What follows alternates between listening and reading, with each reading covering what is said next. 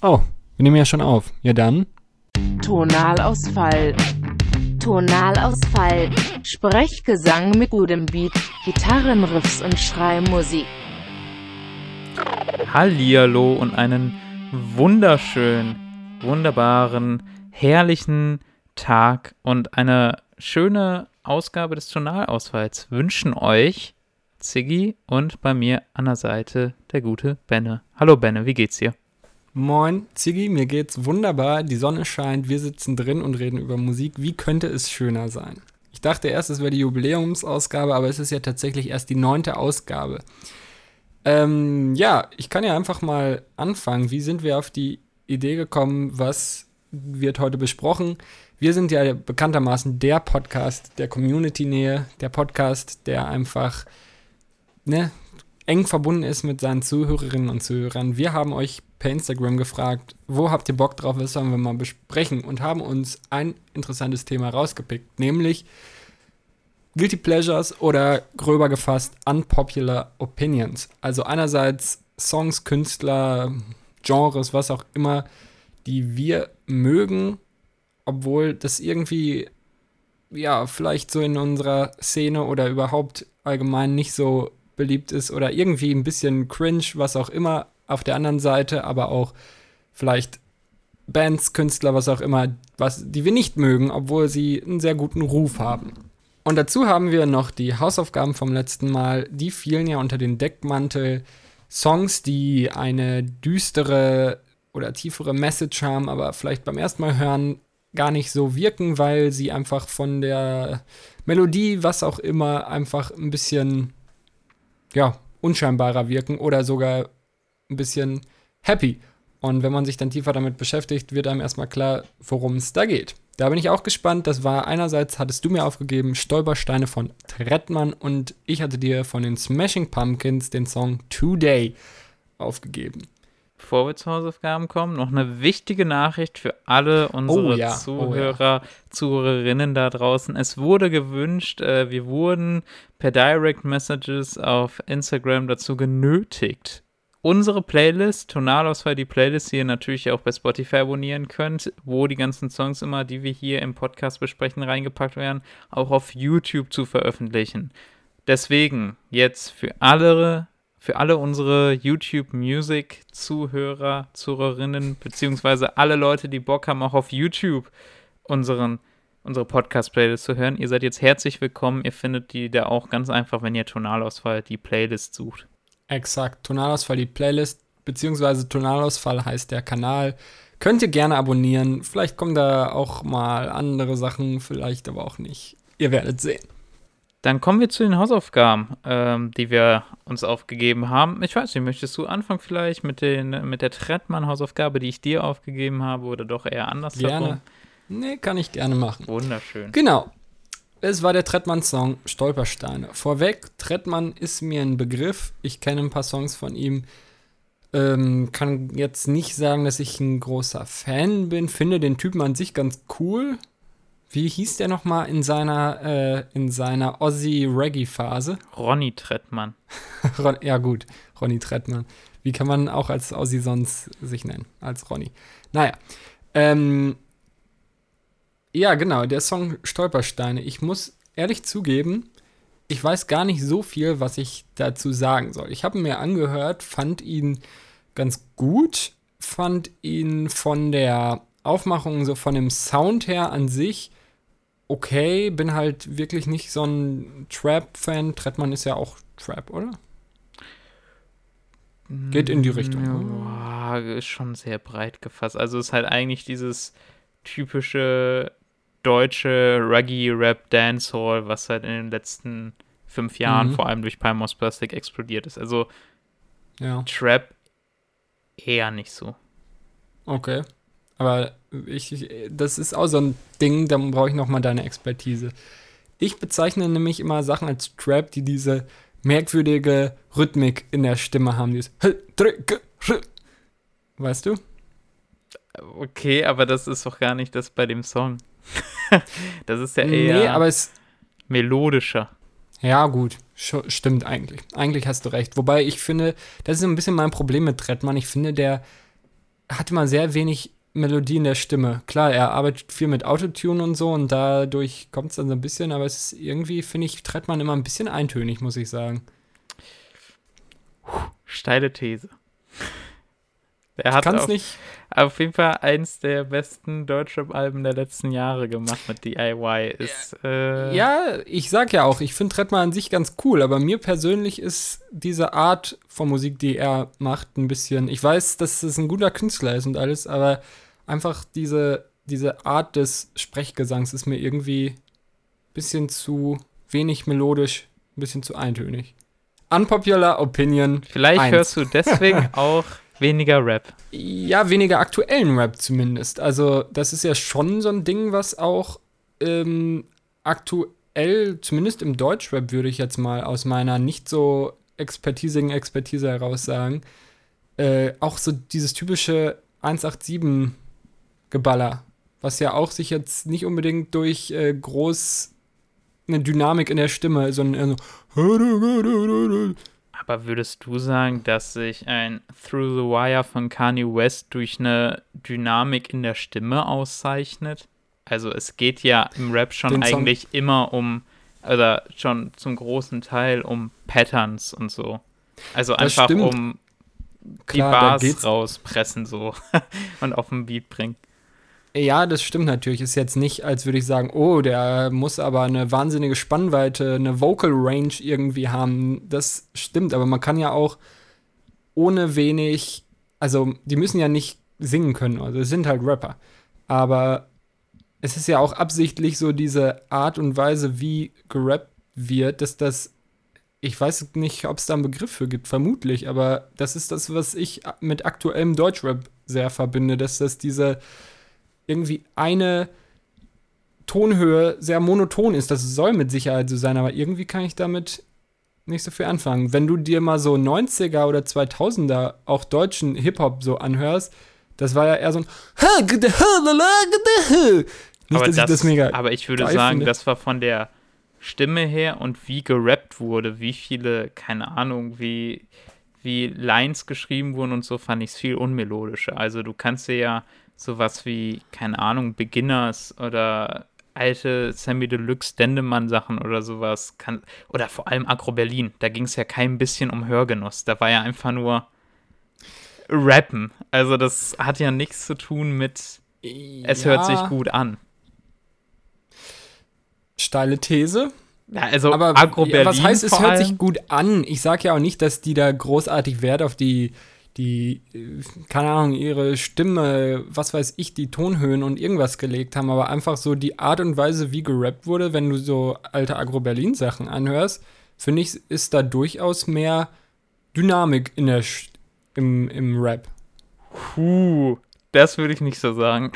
ich finde, Agro-Berlin ist einer der Sachen, das ist aus einer Antikultur geboren, diese äh, Agro-Berlin-Szene, und hatte eigentlich viel mehr Sinn, äh, einfach zu provozieren und so. Und ich finde nicht, dass ja, sich Agro Berlin ausgezeichnet hat durch ein, nee. ein, ein musikalisch wertvollen Rap, sondern da ging es nee, mehr nee, einfach um Attitude und so. Und da ging es nicht natürlich. um. Ich sag ja auch nicht, dass das so deren, das war, was die für die wichtig war, aber wahrscheinlich, weil meiner Meinung nach Rap zu der Zeit einfach mehr dass da typischer war, dass da eben nicht so sehr monoton gerappt wird. Die ist jetzt gar nicht, als hätten die da mega viel Wert drauf gelegt, aber ich glaube einfach, dass sich Rap so ein bisschen dahin entwickelt hat, dass aktuell eben dieses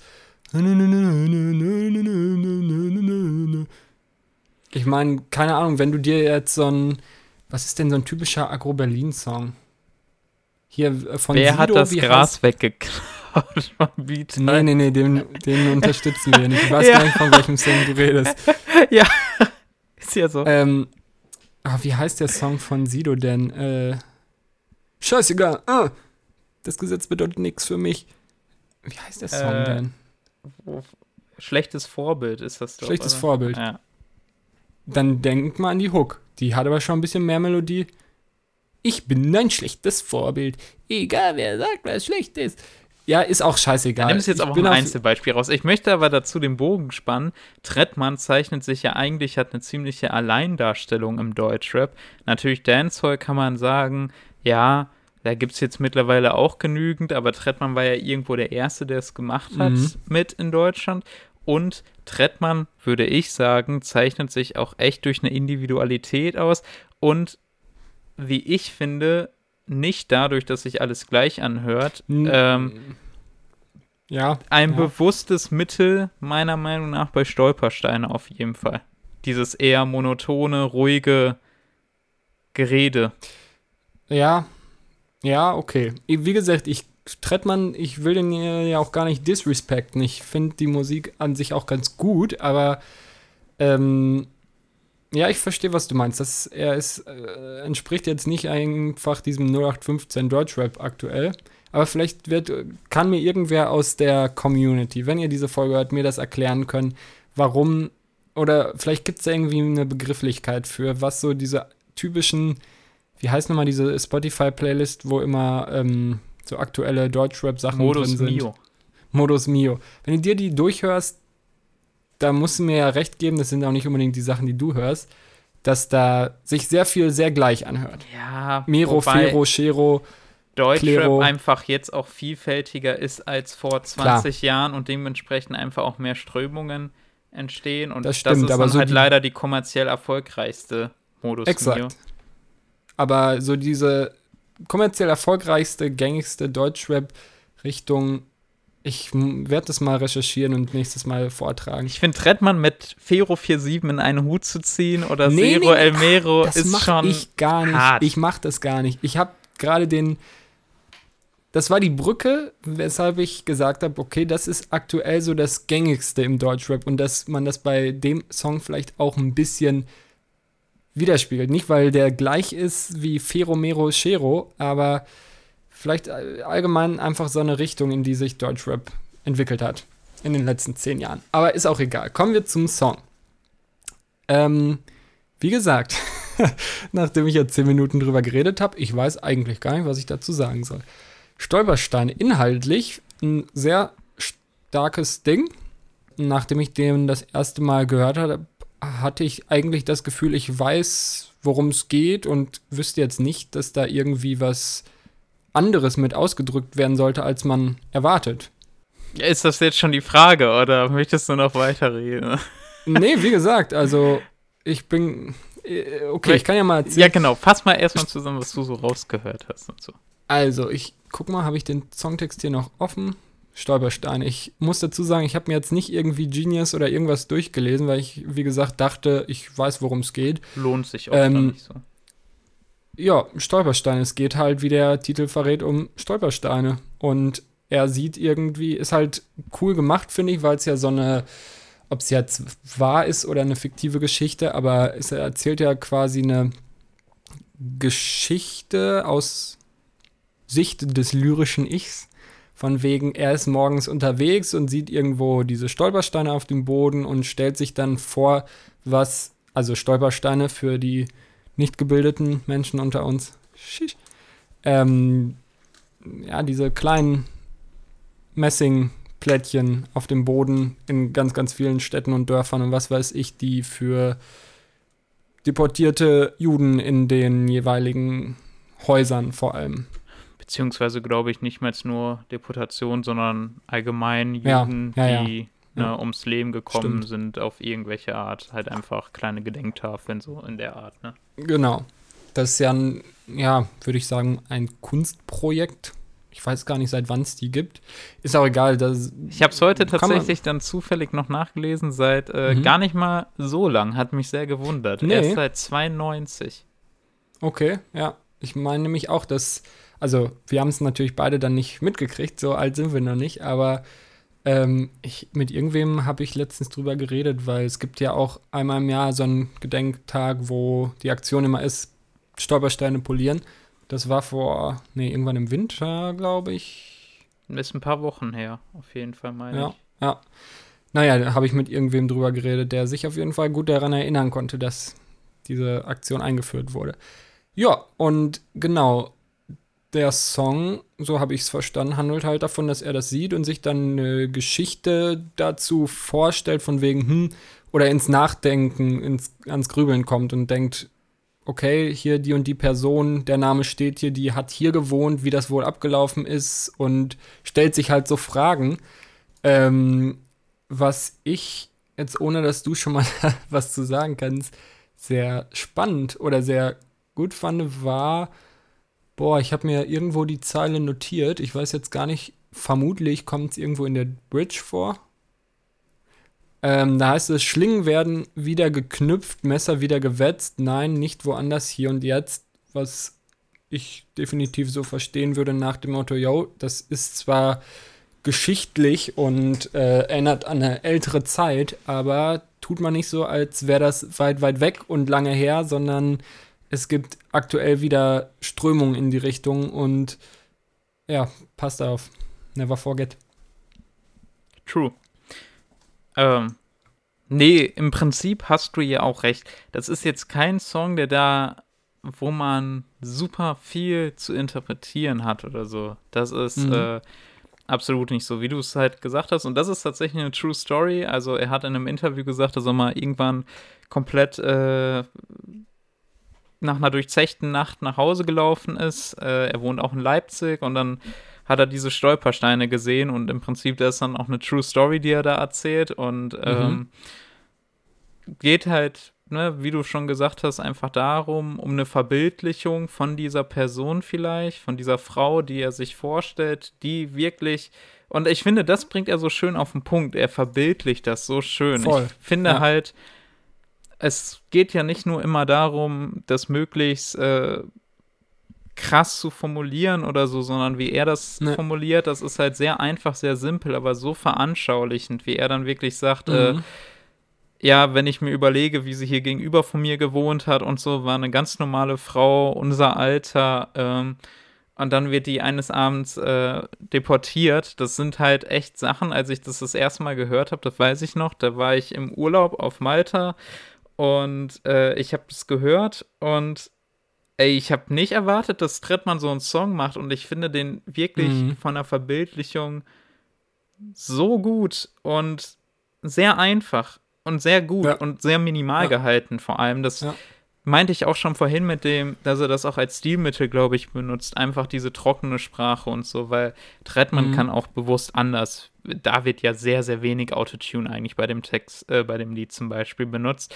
Aber ja. ich finde, der Beat zum einen, der sehr minimal gehalten ist, aber auch seine Stimme und so, bringen auch da nochmal eine sehr, gewisse sehr Ernsthaftigkeit schön. rein. Also ich ja, muss auch sagen, also, so dieses Instrumentale oder überhaupt die, der Hintergrund, da sind ja auch so leichtes Vögelgezwitscher am Anfang und irgendwie das Klavier. Ähm, da dachte ich echt, okay, was erwartet mich jetzt? Und ja, wie du schon sagst, also man merkt, der Song ist sehr simpel gehalten, sowohl vom Text her als auch ja, vom, vom Rap-Stil her, sage ich mal. Ähm, aber es passt halt auch so gut und bringt die Message irgendwie noch viel stärker rüber. So, dass das bewusst einen Gang runtergefahren ist. Und ist mir auch sofort aufgefallen, diese Vergleiche oder diese Beschreibung, man hat sofort wirklich so ein Bild im Kopf und kann sich vorstellen, wie er daherläuft und sich die ganze Geschichte vorstellt. Fand ich stark, ja.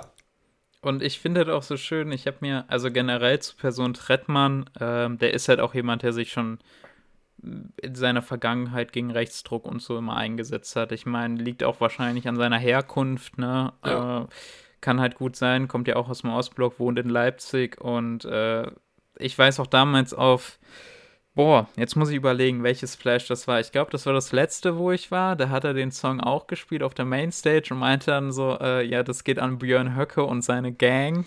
Tut mir leid für diesen fahrlässigen Fehler. Ziggy meinte natürlich Bernd Höcke, nicht Björn. Wer ist Björn? hat, er, hat er extra gesagt und äh, er war auch damals bei dem bei dem Wir Chemnitz sind mehr. Genau, wir sind mehr. Chemnitz-Konzert mhm. am Start mit Kummer und Nura und boah, zugezogen. Feine Sahne. Genau, feine Sahne waren auch da. Campino, also ich, Materia war, glaube ich, auch dabei, ne? Ich glaube schon, ja. Und KZ meine ich auch? Ich weiß nicht mehr. Ja, ja Aber war ist auf jeden Fall schon in seiner Vergangenheit jemand gewesen, der sich viel dafür eingesetzt hat. Und zu diesem Text finde ich perfekt passend. Ich habe mir vorhin noch mal so einen Interviewausschnitt äh, gegeben und dann sagt er auch irgendwie, ja, ich bin halt auch kein Politikwissenschaftler, ne? Also den Track, den ich gemacht habe, der ist ja sehr trivial. Den kann ja im Prinzip jeder machen, so, ne? Und ja. er möchte aber trotzdem, er sagt aber trotzdem so, ich möchte halt da den Diskurs, beim Diskurs mitwirken wie jeder andere. Mhm. Und es ist halt auch so schön beschrieben und das bringt es halt auch auf den Punkt, ne? Das ist kein, und das sind halt auch, auch oft so Tracks, wo ich nochmal gefühlt ein bisschen mehr Respekt hat. Natürlich kann man auch den größten Conscious Rap hören und ich muss mich nicht wundern, wenn Audio 88 und Jessen oder zugezogen maskulin oder KIZ wieder mal eine gesellschaftskritische Line in ihren Texten verpacken. Mhm. Ähm, weil das auch Leute sind, wo man merkt, die setzen sich damit sehr, sehr viel auseinander und so. Aber dann so ein Song wie Stolpersteine zeigt halt nochmal, dass auch, ja, für Leute, die vielleicht auch nicht so der Thematik zugewandt sind, die, die vielleicht davon mehr angesprochen werden und die Songs dann aber trotzdem so einen Impact haben. Und das finde ich mit so einer einfacheren Sprache dann aber so viel rauszubekommen, finde mhm. ich schon stark. Das hast du echt schön beschrieben, muss ich sagen.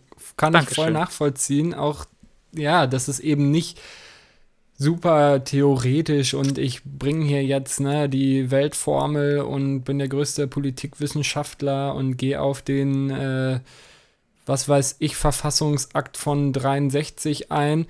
Ähm, das tun natürlich auch viele, wie du schon sagst, passende Beispiele gefunden.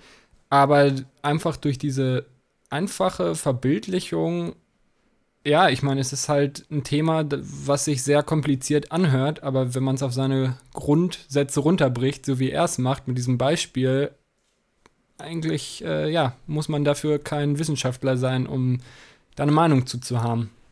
Ja, vielleicht Guter, noch. Song. Vielleicht noch als kleine Randnotiz zum Schluss. Wie gesagt, die ersten beiden Parts gehen ja so um diese Beschreibung von der Frau und äh, das Hineinversetzen in diese Frau, als er den Stolperstein sieht. Im dritten Part, wie du es dann auch gesagt hast, ne, geht es mit der Line, äh, Schlingen werden wieder geknüpft, Messer wieder gewetzt, nein, nicht woanders, hier und jetzt. Auch um die aktuelle Brisanz da ein bisschen. Ähm, ich glaube, damals zu der Zeit war auch noch mal die Landtagswahlen in Sachsen und so. Also das war dann wahrscheinlich noch mal für ihn auch noch mal ein bisschen krasser. Ähm, aber nochmal so ein bisschen die aktuelle Relevanz da hinten angestellt. Und dann habe ich auf Genius auch gelesen, gibt es danach nämlich noch die Line, der Schoß noch fruchtbar aus dem Kroch, fruchtbar noch aus dem das Kroch. Und das ist eine, äh, ein Zitat, und zwar von Bertolt Brecht. Der hat nämlich mal ah. ein Stück geschrieben, wo es, äh, boah, irgendwo in den USA ähm, hat er im Prinzip fiktiv nochmal darstellen lassen, wie äh, Hitler an die Macht kam, in Bezug auf Weimarer Republik, ich kenne das Stück nicht, keine Ahnung. Ich habe mhm. äh, hab mich da jetzt auch nicht so hin äh, informiert, aber da gibt es halt auch diese letzte äh, Zeile im Werk, ist halt auch, der Schoß ist fruchtbar noch, aus dem das kroch, also auch nochmal genau das, was auch in den Zeilen davor auf den Punkt gebracht hat, ne, das ist immer noch aktuelle, aktuell relevant, äh, sollte man nicht aus den Augen verlieren und bringt da dann ja auch wieder perfekt den Sinn dieser Stolpersteine auf den Punkt. Mhm. Ne? Ja, es ist übrigens äh, der aufhaltsame Aufstieg des Arturo Ui, Theaterstück von Bertolt Brecht. Von Ei. 1941. Ehre. Ja. Berthold, du bist ein Ehrenmann. Ja, dann kommen wir, wenn es dir recht ist, gerne mal zu deiner Hausaufgabe. Today von den Smashing Pumpkins. Wie ich gemerkt habe, vollkommen unterrepräsentiert. Mir haben jetzt schon so viele Leute gesagt, ja, hier diese, diese Smashing, äh, was war das? Irgendwie hier irgendwas. Ich hätte gedacht, dass die bekannter sind. Ist schon eine der größten, ja, was heißt der größten Rockbands der 90er, aber ist schon ein Riesending. Also vielleicht nicht so groß wie Nirvana, aber es geht schon in die Richtung. Hätte ich erwartet, dass es mehr Leute kennen. Aber hat mir auch gezeigt, genau wie mit Weezer, ne? Wir haben ja letztens über Weezer geredet und da waren so viele Leute, wo ich mir dachte, noch nie von Weezer gehört? Das ist doch jetzt keine unbekannte Band. Aber das zeigt mir umso mehr, dass ich ja hier einen Bildungsauftrag habe und es wichtig ist, dass Leute sich Weezer anhören, weil ich Weezer empfehle. W-E-E-Z-E-R. Geile Band. Ja, das Album ist auch draußen seit äh, letzter Woche, oder? Exakt. Ja, habe ich immer nicht gehört bisher. Aber wollte ich vielleicht mal reinhören. Ich fand die Tracks ganz gut. Aber Smashing Pumpkins, ich kannte auch nur einen Song von denen vorher. Äh, diesen. Immerhin. Bullets. With Butterfly Wings. Ja, ich kriege immer nur Bullet und Butterfly da zusammen, aber. Bullet ja. Butter. Bullet aber Butter. ja, äh, genau. Today hast du mir als Hausaufgabe aufgegeben. Yes. Erstens muss ich sagen, ich habe mir den zuerst nur so angehört und fand den echt nett. Schau mal dafür, mhm. Props an dich. Yes, das äh, freut mich. Ich, äh, nee, den Song mochte ich echt gerne. Ähm, Kurze danach, Frage. Ja. Sorry, du darfst gerne, aber weil du jetzt auf einer allgemeinen Ebene bist, ähm, die Stimme von dem Sänger, hat die dich irgendwie abgeschreckt? Fandst du die nervig oder fandst du, war irgendwie. Nö, tatsächlich gar nicht. Ja, weil ich das ganz oft höre. Der hat halt schon so eine etwas. So eine. Weiß ich nicht, wie ich das beschreiben soll, aber ein bisschen schon, auffällige Stimme. Ist markant, ne? Aber ich finde es so okay. geil. Nice. Okay, die Stage ist hier aus. äh, ja, dann halt noch ein zweites Mal gehört und äh, dann natürlich auch ein bisschen mehr auf den Text geachtet. Und jetzt habe ich leider nicht, wie du gerade, die Textzeilen vor mir. Aber er sagt ja auch in der Hook äh, irgendwie sowas in der Art, heute ist der beste Tag oder sowas. Today, Today is the greatest day I've ever known, ja. Greatest day, genau. Ich wäre jetzt auf Best Day oder so gegangen, aber nee, greatest day I've ever known und ähm, je mehr man aber den Track hört und mitliest, desto mehr merkt man ja, dass dieser Person es gar nicht so gut geht, die den mhm. Song schreibt. Ich kann mich erinnern an Zeilen über Narben äh, am Körper, weiß ja. ich noch. Und Scars die, that never forget. Genau. Und die äh, Zeile mit den, mit den Engelsflügen, da müß, äh, Flügeln, da müsstest du mir auch noch mal helfen, wie sie, wie die hieß. Äh, My angel wings were bruised and restrained. Genau. Also richtig. Also meine Engelsflügel sind äh, äh, äh, wie sagt man, verhindert worden und ja, so in die genau. Richtung. Genau in die Richtung. Äh, tut mir leid, dass ich diese Sachen nicht vorbereitet hatte, aber äh, das waren so die Sachen, die ich mitgenommen habe und dementsprechend ist ein Song, der eigentlich dann auch perfekt zu dem Thema passt. Und das Ding ist ja, das hatten wir ja schon mal gesagt, das Thema hattest du ja mehr ausgewählt und ich habe ja. dann Stolpersteine anhand davon angepasst. Und dann, als ich das gehört habe, habe ich mir auch gedacht, okay, so ich verstehe, was du damit so komplett mhm. meintest und so. Ähm, ist halt ein Song, der wirklich äh, auf den ersten Augenblick, vor allem, weil es halt in der Hook besungen wird, äh, nach einem, ja, ich sag mal jetzt nicht gute Laune-Song macht, aber schon eher ein gut gelaunter Song. Also wirklich, äh, man keine negativen Vibes vermuten würde, sage ich mal so. Und dann ja. aber, je mehr man auf den Text achtet, äh, merkt man doch umso sehr, was, dass sie, dass es der Person nicht gut geht. Mhm. Also ja, du hast es eigentlich schon ganz gut zusammengefasst und ähm, ja, die, die Meinung oder die, die, die, wie sagt man, Meaning, die, die Aussage hinter dem, ich bin äh, ein halbes Jahr in Australien gewesen. Nein, bin ich nicht. How do you ähm, call it in uh, German? In, Aussage? Oh, oh, oh, Aussage? Ich träume auch in Englisch übrigens, falls du das noch nicht wusstest.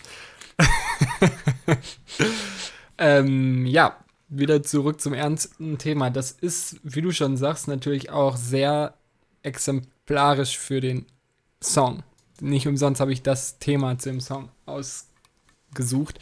Ähm, es macht den halt total aus, dass es ja sehr, sehr ambivalent ist zwischen Aussage des Textes, was dahinter steht, und so wie er im ersten Moment wirkt. Ähm, der Song wurde von dem guten Billy Corgan, dem Sänger, geschrieben an einem Tag, an dem er, wie sagt man, Selbstmordfantasien hatte oder zumindest äh, darüber nachgedacht hat. Und ja, an dem Tag diesen Song geschrieben hat, natürlich ein bisschen ironisch, hört sich jetzt fast schon zu, ja, zu lasch an. So. Ja, es ist eigentlich ja gar nicht mal humoristisch gemeint. Es wirkt halt irgendwie so, in Anführungszeichen, ironisch.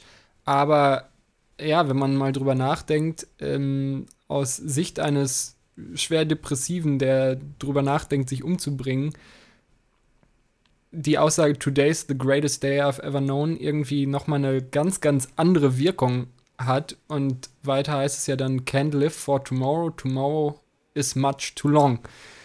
Und wenn man da dann drüber nachdenkt, äh, hat das auf einmal eine ganz, ganz, ganz düstere Gedanken, wo man an sich denkt, okay, wenn jemand solche Gedanken hat und sich denkt, es ist hier Tiefpunkt, es kann nur besser werden dadurch, äh, macht die Aussage, dass heute der beste Tag ist, weil man sich ja darüber nachdenkt, sich umzubringen, eine ganz äh, unschöne, düstere Stimmung.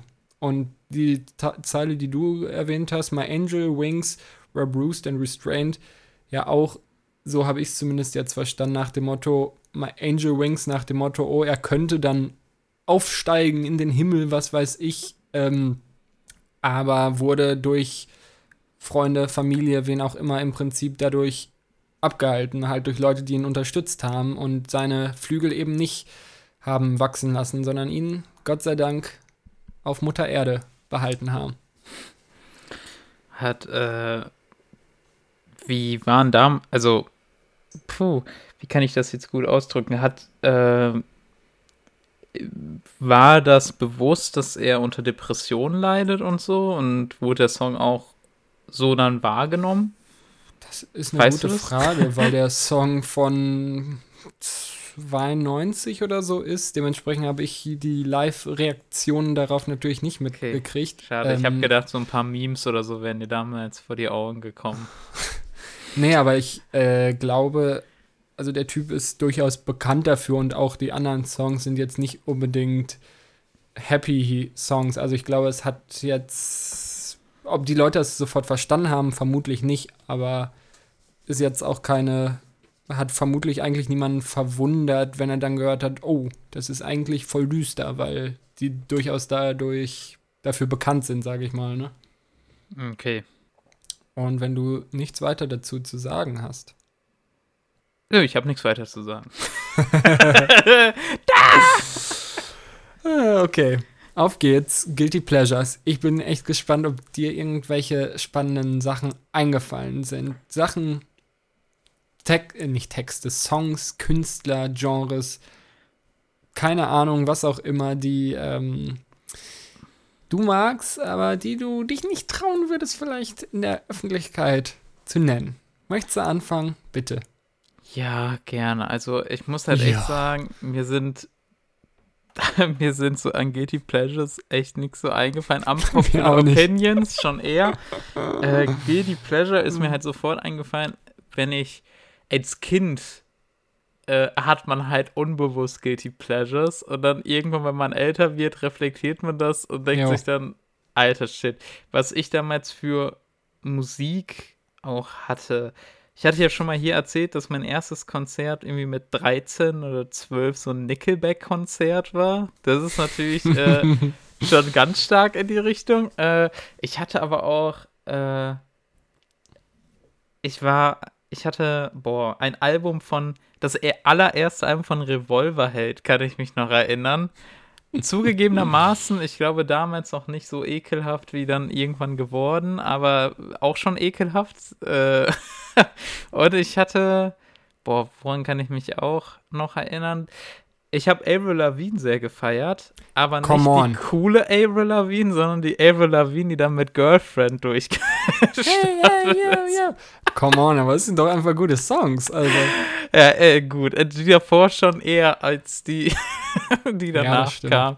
Aber die alten Songs, äh, No Regrets, die sind auch gut, aber ja, danach wurde es irgendwann ein bisschen poppiger und nicht mehr ganz so gut.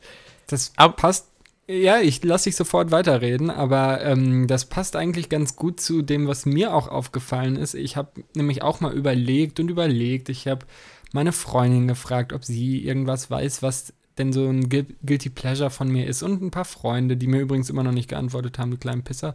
Ähm, und ja, mir ist aufgefallen, das Typische bei Guilty Pleasures ist halt, ja, ist immer die Frage, siehst du das selber? Also möglicherweise würden andere Leute sagen, oh, das ist aber peinlich, aber ich bin vielleicht auch einfach so ein, so ein Typ, ich habe kein Schamgefühl und deswegen, wenn ich Avril Lavigne höre, denke ich mir ja nicht, oh, das ist ein Guilty Pleasure, sondern denke, es ist Top Song einfach. Deswegen, Guilty Pleasure hat ja immer viel auch mit so, ähm, ist ja sehr subjektiv.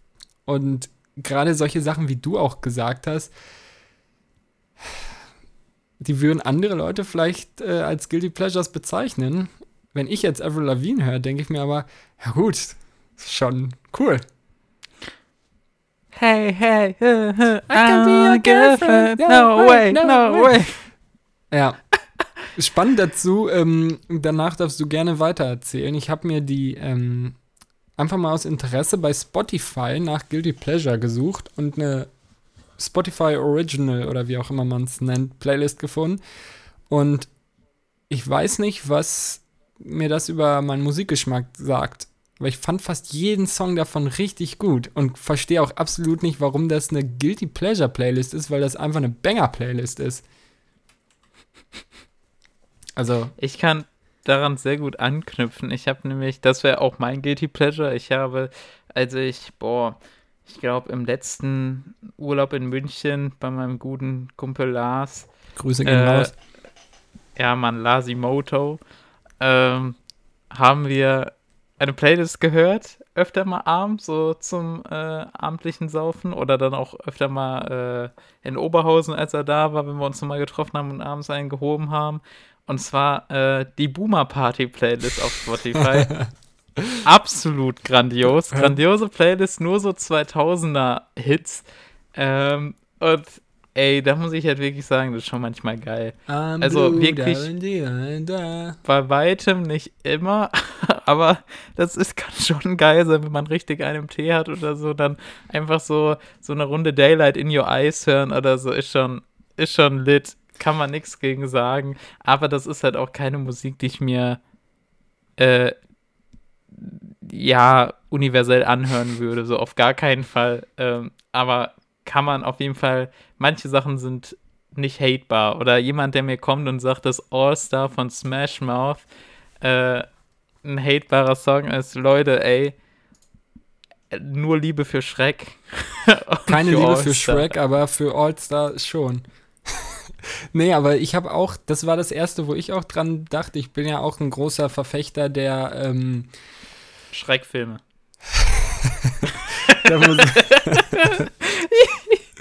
das vielleicht weniger, war ein großer Verfechter der 2000er Musik, sagen wir es einfach mal so.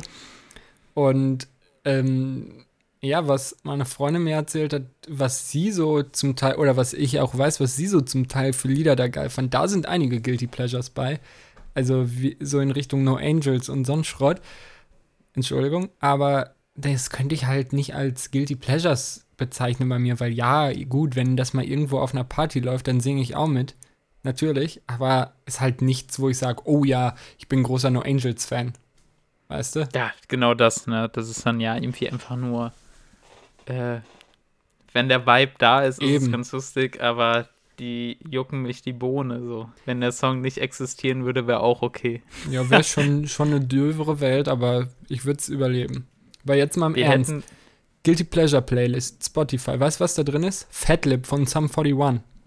Wer sagt denn da, dass das irgendwie, also, ist doch einfach ein Killer-Track.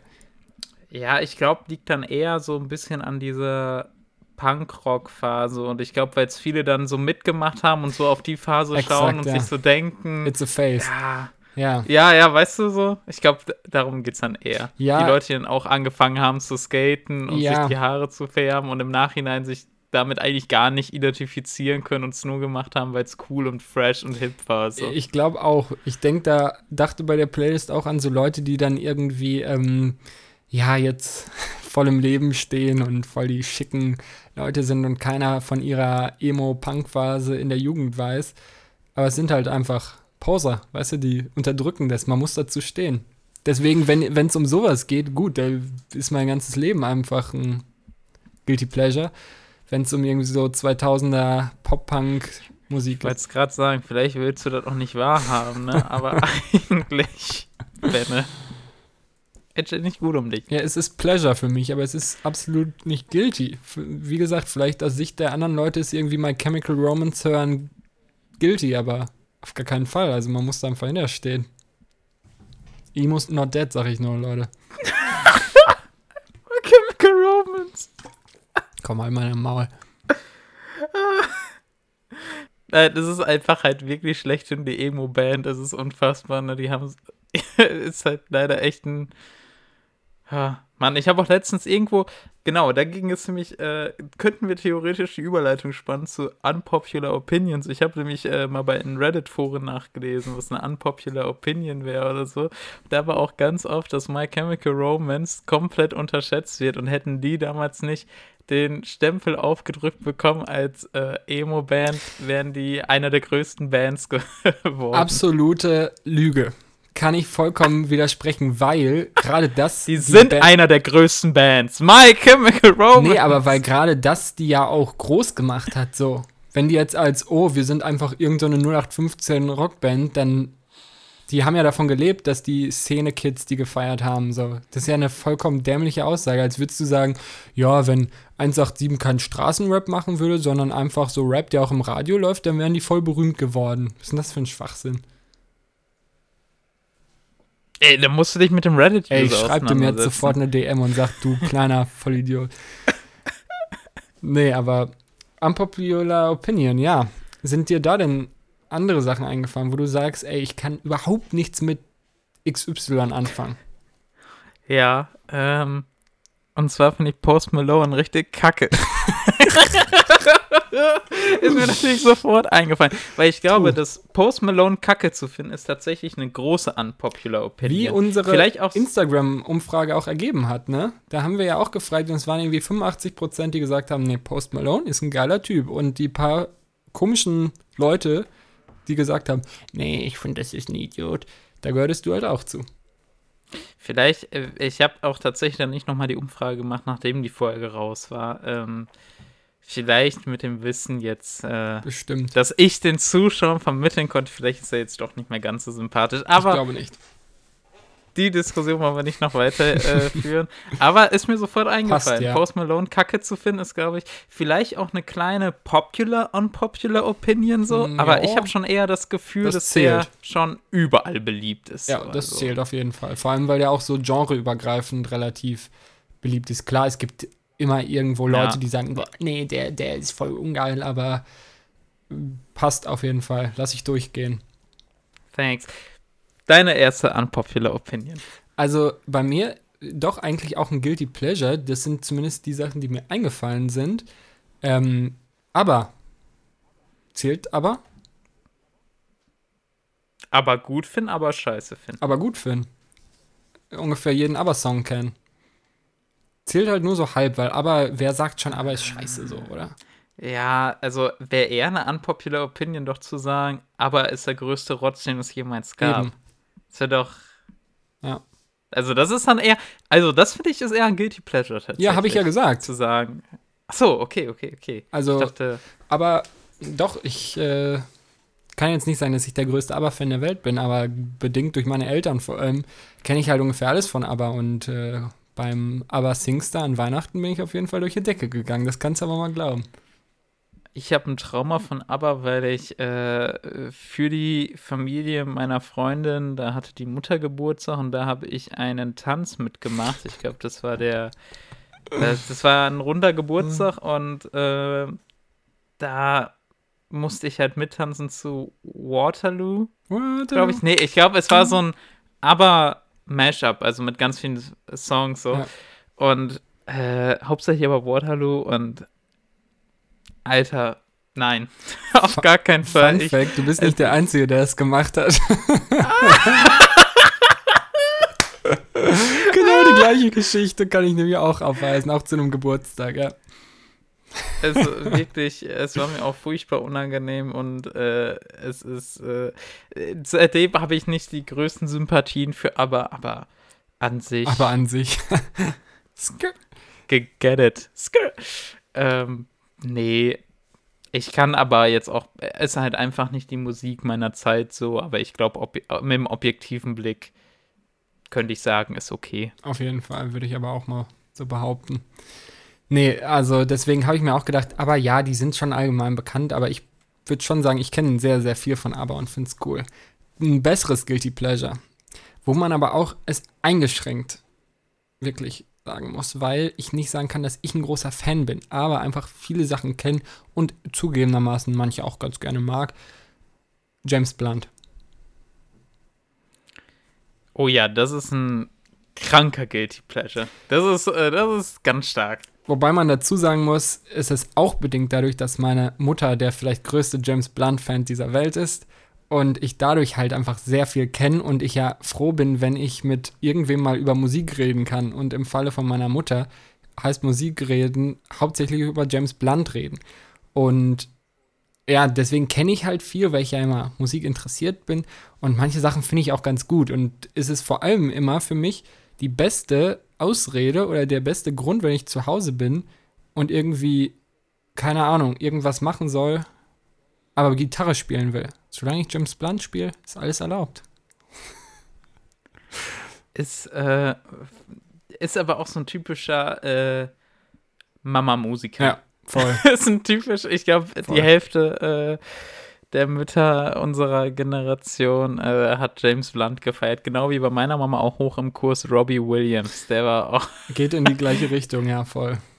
Ist stark. Bei James Blunt fällt mir aber gerade ein, was ich ein bisschen äh, weniger zum Guilty Pleasure macht, ist seine Internetpräsenz. Ne? Der Twitter-Account. Dass er bei Twitter und so wild. ein guter Typ ist. Ja, auf jeden das macht Fall. ihn sogar zu so ein bisschen cool. Ja, cool, weil er auch so selbstironisch ist einfach, ne? Das äh, ja, finde ich auch, macht ihn durchaus sympathisch auf jeden Fall. Okay, unpopular opinion umgekehrt, also nicht guilty pleasure, sondern Sachen, die ich doof finde, obwohl sie in der Allgemeinheit, sage ich mal, oder in der Szene beliebt sind. Ja, Deutschrap. Sorry. Da kann ich jetzt, da kann ich jetzt da lohnt sich nicht drüber zu reden. Man, wir reden von Rap, beziehungsweise äh, natürlich ist Hip-Hop besser als Rap, wenn man es mal so nimmt. Äh, Rap kann ja jeder, aber Hip-Hop zu vermitteln ist natürlich nochmal was anderes. Aber auch der Deutschrap generell, Benne, das ist ja es ist die vielfältigste, das vielfältigste ja, Musikgenre wahrscheinlich zur Zeit. Nichts, was mir da groß gefällt. Also es kann ja vielfältig sein, aber trotzdem finde ich aktuell ungefähr nichts, was mir gefällt. Natürlich, wie schon gesagt, viel geht in die gleiche Richtung und damit kann ich nichts anfangen.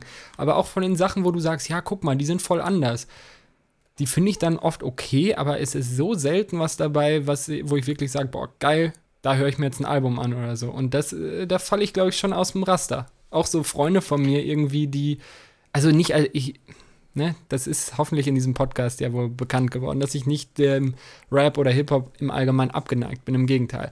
Aber gerade so aktueller Deutschrap, da sind so viele von meinen Freunden, die sonst sehr ähnliche Musik auch hören und gehört haben wie ich, aber die trotzdem mit vielen Deutschrappern viel anfangen können. Und bei mir ist es wirklich super super wenig. Ich könnte dir die an der Hand abzählen, irgendwie Deutschrapper aktuelle, wo ich sage, feiere ich.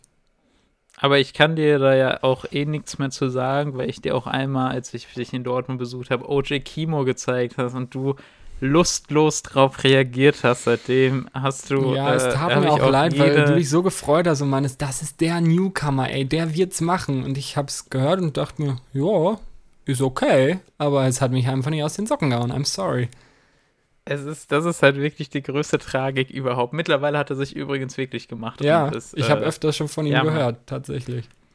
Der hatte jetzt mit Georgia Smith, vielleicht kennst du die, eine britische Sängerin, hat er zusammen vom WDR Funkhausorchester, alles äh, gemaked vom Machiavelli Podcast, haben ist das die, der von äh, Tupac? Lol, only insider will get it. Ah!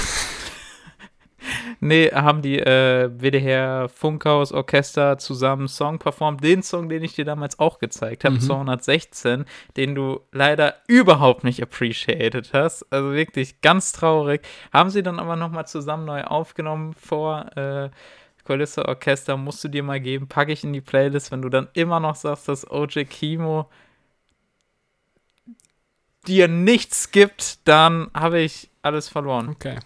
Also, wie gesagt, ich wünschte mir, ich würde mehr damit anfangen können. Und ich bin auch wirklich nicht wahnsinnig voreingenommen, dass ich sage, äh, Scheißmusik. Ich wünschte mir, ich würde mehr Sachen im, vor allem eben im, also es ist nicht nur im Deutsch-Rap, sondern auch im Ami-Rap viel.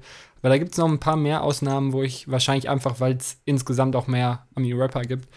Aber ja, das ist meine unpopular Opinion. I'm sorry. Ich wünschte, es gäbe mehr Sachen, die mir gefallen, aber ich kann einfach mit so wenig Sachen da was anfallen, fangen. Und äh, naja, dafür ist ja unser Podcast zum Teil auch da, dass du mir Sachen nahebringst. Irgendwann wird es was geben, wo ich sage, boah, der Deutsch-Rapper, das ist er, das ist meiner, mein Junge. Ich kann ja theoretisch mal mit meiner nächsten Nummer weitermachen. Ähm, Pop-Punk äh, Pop ist absolut Kacke, habe ich mir aufgeschrieben. Aha. Nein, natürlich nicht. Äh, ich, ich schließe ja komplette Musikgenres nicht aus wie andere Menschen. Äh, ist ein nein, Subgenre. okay, sorry. Ja, Mann, ey, du äh, hast es doch verstanden. Ein regionales Genre, sagen wir mal so. Ein regionales Genre? Gibt es nur in ja, NRW, ne? Deutschrap. Also. Oder, also ich meinte, ich habe mich jetzt nicht auf äh, Pop-Punk. Ja, ja, das habe ich jetzt gesagt. Der NRW-Pop-Punk, okay, okay. wer kennt ihn nicht? Der bayerische Pop-Punk, ey, der geht richtig auf dem Oktoberfest immer bam, bam, bam. Feier ich. Nee, was ich, äh, ich habe halt, wir sind sehr viele unpopular Opinions eingefallen, aber dann leider halt eher welche, äh, mit denen ich, glaube ich, nicht so viel mit dir darüber diskutieren könnte, weil äh, Du kannst sie trotzdem mal kurz gerne aufzählen, damit unsere Zuhörer, die ja alle vollkommen hinter dir stehen und deine Musik hören, die können damit ja was anfangen. Okay, eine, die ich unbedingt loswerden muss, Leute. Einer meiner absoluten Lieblings- äh, all time, meiner Meinung nach komplett underrated. Leute, hört mal euch mehr von Schoolboy Q an. Yeah. Schoolboy Q ist fucking gut, wird, finde ich, komplett unterschätzt. Ist für mich natürlich bin ich auch Fan, aber so aktuell Top 5 Rapper, sei es lyrisch, sei es was auch, wenn man sich das erste Album gibt, Oxymoron, was er da für Beats gepickt hat und so, das ist eine ganz alternative Beatwahl und so. Zum Beispiel, vielleicht kennen einige den Song Colored Greens mit Kendrick Lamar, ist ja beim gleichen Label wie Kendrick Lamar. Ähm, aber auch vor allem Street Credibility, was der Typ hat, was der für lyrische Sachen äh, schon gemacht hat. Das Blank Face Album, so ein geiles, krankes, authentisches Straßenalbum und auch wirklich ein Rapper, der sich unfassbar in Flows ausprobiert, aber dann auch nicht irgendwelche, ja, futuristischen Flows, die irgendwie mit super viel Autotune und so weiter gemacht sind, sondern halt wirklich Rap. Also wirklich so nasty, wirklich Hip-Hop-Rap, die Patterns irgendwie geil reingedrückt. In jedem, in jedem Track gibt es irgendwie eine Line. Äh, die Hammer ist wirklich, hört euch mal Oxymoron oder Blank Face an. Äh, Crash Talk war, hatte auch gute Dinger dabei, wird auch overhated, aber war leider als Albumkonzept nicht so geil wie die anderen beiden. Morgen, also wir nehmen am Donnerstag, den 4. Februar raus, Freitag, der 5. Februar, soll ein Track zusammen mit Freddy Gibbs kommen. Da freue ich mich auch so scheiße drauf, Leute. Gebt euch mehr von Scuba Q. Das war mein persönlicher Appell, weil ich gemerkt habe, dass ich den noch nie hier im Podcast erwähnt habe, obwohl ich so ein riesen Fan bin von Scuba Q. Tatsache. Das ist sehr schade. Aber jetzt haben wir noch mal, nach dem kurzen Werbeblock haben wir jetzt noch mal was anderes. Und zwar vielleicht eine Theorie. Möchtest du erstmal was noch Deutschrap-internes haben, wo du aber sicherlich auch mitdiskutieren kannst, oder möchtest du erstmal was Allgemeineres hören? Wo ich nichts zu sagen kann? Nö, wo du auch mitreden kannst. Okay, dann erst das Deutschrap. Okay. Ich habe nämlich die These, die wahrscheinlich gar nicht mal so unpopular ist, aber die ich einfach reinbringen muss, weil ich den Künstler schon so lange supporte und du das auch weißt. Ich vertrete nämlich die These, dass Moneyboy einer der wichtigsten Figuren der aktuellen deutschen Hip-Hop-Szene ist und in all dem, was er gemacht hat, ein riesiger Vorreiter ist. Für Deutschrap. Ja, es war der, das Anfang vom Ende. Der Anfang? Das Anfang. Das Anfang? Der. Der Anfang vom Ende. Der Anfang vom Ende. So nämlich. Ich habe extra nichts gesagt, um dich besonders dumm dastehen zu lassen. Hoffentlich schneidest du nicht ein paar Sekunden Stille raus. Nee. Ey Leute, ne, der Benne, der war wirklich gerade gefreeze, so gefühlt für 20 Sekunden und hat kein Wort rausbekommen. Ganze Zeit immer nur so, äh, das an, nee, der, der an, das, der das Anfang dumm, vom Ende. Ah, mal sehen, wie viel er rausschneidet. Ey, das war wirklich unangenehm. Nix, weil ich bekanntermaßen kein Schamgefühl habe. Und keinen Bock, den Scheiß zu schneiden. nee, Moneyboy. Ja, komm, also Moneyboy ist ja auch so eine popular unpopular Opinion. Ich habe das Gefühl, Leute das würde ich auch finden sich cool, weil sie meinen, oh, Moneyboy ist cool, obwohl sie es genau wissen, dass das. Also ich kann ihn jetzt hier nicht disrespekten, weil ich genau weiß, dass da unsere halbe Zuhörerschaft hinter ihm steht. Es gibt auch definitiv schlimmere als ihn, aber dann, dann führ doch mal aus, was zum Beispiel hat Moneyboy dem Deutschrap so gegeben, was er, wo er irgendwie der Vorreiter war. Er war natürlich auch nicht der Vorreiter in eigenen Sachen kreieren, sondern natürlich alles wie im Deutschrap Sachen erfolgreich aus den USA zu kopieren. Skr, skr. Ne? Und das hat er halt, sei es Adlib, sei es generell Trap, sei es das Autotune. Das ist ja das Schlimme. Alles, was man nicht haben will. Sei es auch, es geht auch so um andere Sachen wie Produktion. Wenn mhm. du dir überlegst, heute ein UFO 361, der Release gefühlt jede zweite Woche ein Track oder ein Kapital oder so, die haben einen ganz anderen Output der ist in den USA schon längst gang und gäbe, dass da dauernd Mixtapes und neue Songs und so rausgehauen werden. Wie man das findet, ist egal, jetzt erstmal. Aber Moneyboy war auch der Erste, der das so kopiert hat und auch jede Woche einfach konstant irgendwas rausgehauen hat, wo dann einfach Quantität vor Qualität stand.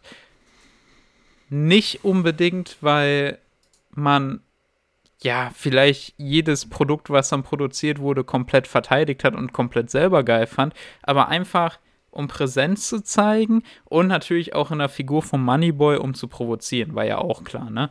Aber wenn man sich dann so Sachen ansieht, er hat ja sogar Tracks komplett aus dem Englischen übernommen. Das die komplette Idee und so weiter geklaut. Dreh, dreh den Swag auf.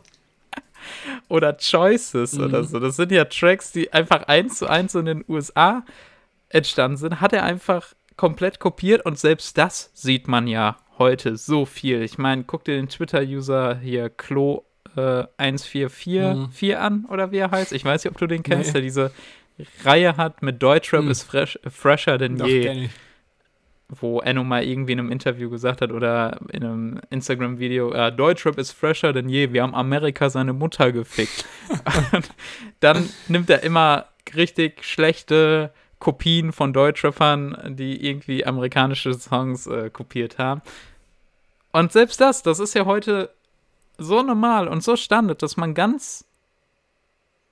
Also man geht, man hat auch ein ganz anderes Gefühl, was dieses Kopieren und so angeht und so. Das ist mittlerweile gar nicht mehr schlimm. Wie gesagt, wie man das findet, sei dahingestellt. Aber deswegen unter anderem, und du weißt, dass ich schon jahrelang Moneyboy-Fan bin, also ich war schon sehr, sehr früh immer auf dem Moneyboy-Train. Äh, immer gefeiert. GODG ist das Movement, Leute. Hört euch nochmal das alte Globe die Narrow Gang Tape an, Junge, mit El Guni und so. Ja, Mann. Wir getting paper. Wir werden rich. Glow up die Narrow Come on, das ist aber schon auch ein Guilty Pleasure, oder? Also, das würde ich vollkommen durchgehen lassen. Ja. Würdest du dich bei den Eltern deiner Freundin vorstellen mit, Moin, ich bin Sigi, ich höre gerne die Glow Up, die Narrow Gang? Nein, aber davon hat ja auch keiner. Dafür ist das zu unbekannt in der allgemeinen Wahrnehmung, um sich damit vorstellen zu können. Ja, aber die können das ja dann googeln. Wäre es dir unangenehm, wenn jemand, den du noch nicht so gut kennst, das googelt und sich denkt, oh, das hört der also? Geht. Kommt immer auf die also Leute dann dürfte an. Ne? Ich ganz, dann dürfte ich ganz viel im Hip-Hop nicht ja, hören, glaube ich. Ja. Nicht nur was textig angeht, sondern auch, was sollten dann die Eltern mit irgendeinem Straßenrapper aus L.A. oder so anfangen. Ja, das ist ja, naja, aber natürlich hast du irgendwo recht. Aber ich glaube, Guilty Pleasure ist es nicht, weil, wie du es auch formuliert hast, ist eine ziemlich ja popular Unpop. Ja, genau. Und ist eine, Moneyboy hat ja irgendwie mit der Zeit immer mehr Stellenwert mhm. bekommen und ist mittlerweile schon so eine unpopular Umgekehrt. Äh, eine popular, unpopular ja, Opinion, ja. so. Das stimmt. Und deswegen, äh, Ja, aber ich stehe dazu, man. Moneyboy, äh, glaubt, die Narrow Gang ist das Movement, GUDG. Ihr wisst Bescheid, Leute. Meine unpopular Opinion. Ich weiß nicht, ob sie unpopular ist, aber Country-Musik ballert. Change my mind. Hab, habe ich ganz viel äh, auch in Reddit-Foren und so gelesen ja? als unpopular Opinion, ja, aber ich kann dazu auch einfach nichts sagen, weil ich keinen wirklich ich habe keine Meinung zu Country-Musik. Also Country oder Folk-Musik, keine Ahnung, ich weiß auch nicht, ob das unpopular ist, aber ich würde mal behaupten, dass unsere Generation jetzt nicht die größten Country- und Folk-Hörer sind. Und ich bin der Meinung, das ist ein Wahnsinnsgenre, weil da häufig merkt man einfach, dass die Leute vollkommen hinter dem stehen, was sie schreiben und Musik einen sehr, sehr hohen Stellenwert bei denen hat. Ob das jetzt ein Oldschool Johnny Cash ist oder keine Ahnung, aktuellere Künstler, ähm, das finde ich einfach immer sehr schön, dass du das Gefühl hast, okay, die machen nicht Musik, weil die haben das Gefühl, ja, ist ja ganz cool, Musik zu machen, mache ich mal ein Beat, singe ich mal irgendwas dazu, sondern da stellst du dir dann so einen Farmer vor, der seine Arbeit geleistet hat auf dem Acker, der seinen Esel gerade in den Schuppen gebracht hat und dann setzt er sich auf seine Veranda beim Sonnenuntergang, holt seine Gitarre raus und spielt und singt aus seinem Leben.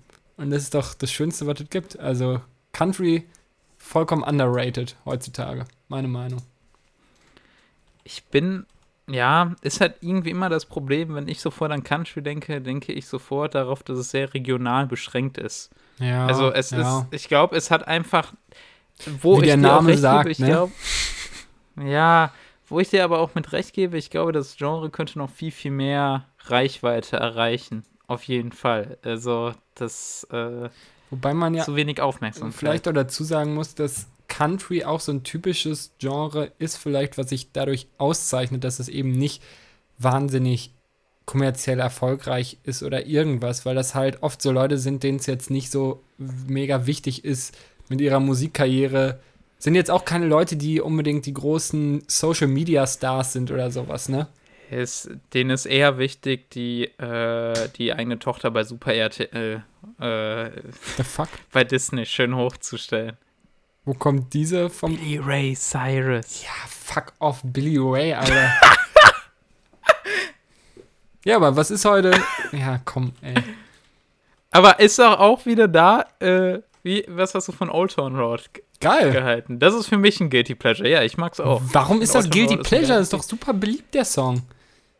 Ja, aber ich glaube mittlerweile, ich glaube, in der Wahrnehmung ist das jetzt schon wieder so ein Song, den man sich eher nicht mehr so anhören kann. Vielleicht im Sommer schon, ja. aber.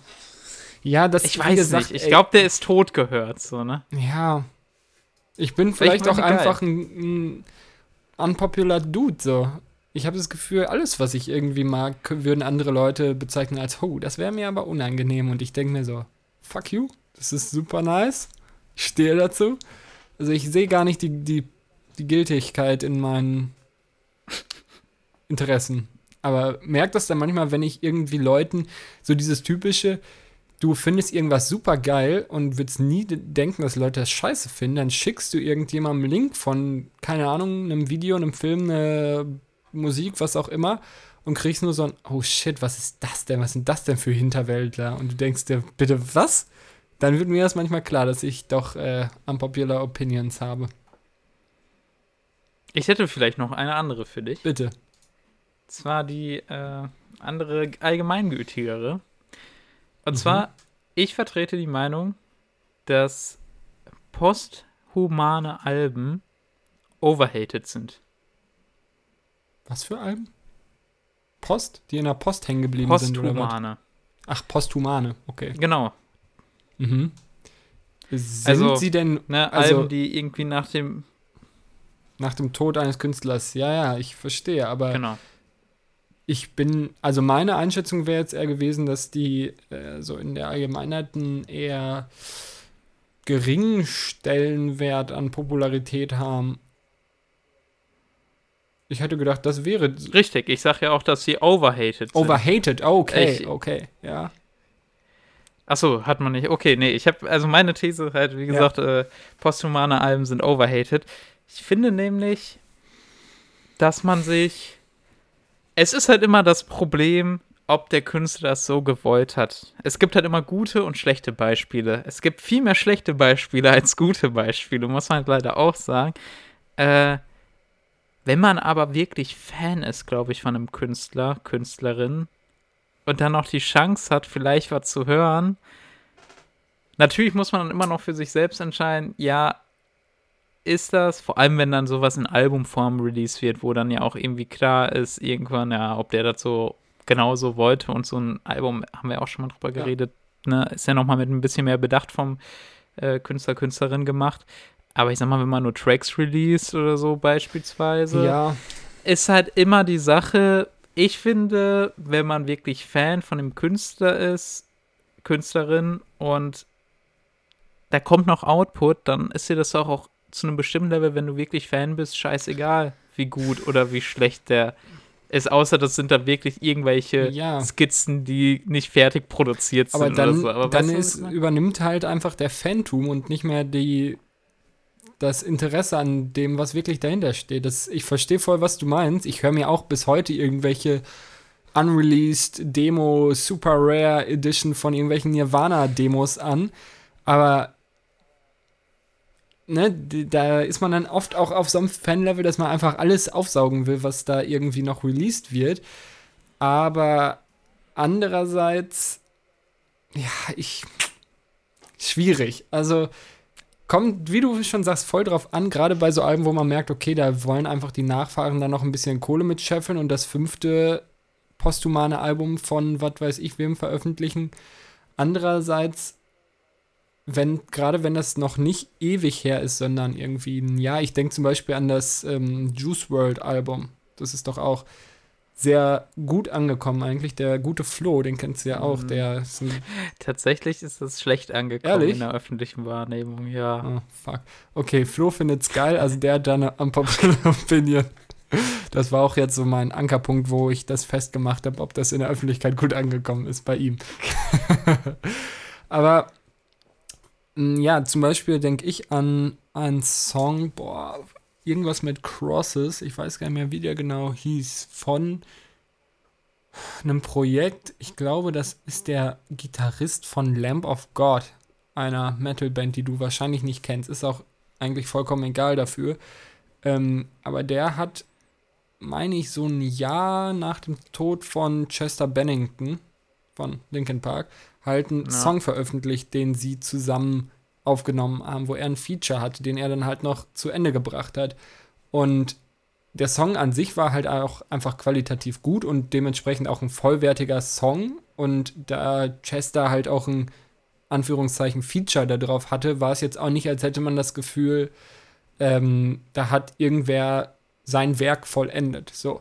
Und das war schon irgendwie ein stranges Gefühl dann manchmal, wenn du das hörst und dir denkst, okay, das ist eine der letzten neuen Sachen, die du jetzt irgendwie von dem Künstler hören wirst. Und zum Teil freut man sich dann halt auch mega darüber und oft ist es ja auch gut, aber ja, posthumane Alben, oft halt auch echt Trash und du denkst dir ja, gut, der Typ wird sich im Grab oder die, die, die Typin wird sich im Grab, Grab umdrehen, wenn sie wüsste, dass hier ihr Kunstwerk einfach wegen ein bisschen Moneten nochmal übergebügelt wurde und was auch immer sie da vorhatten, nicht berücksichtigt wird.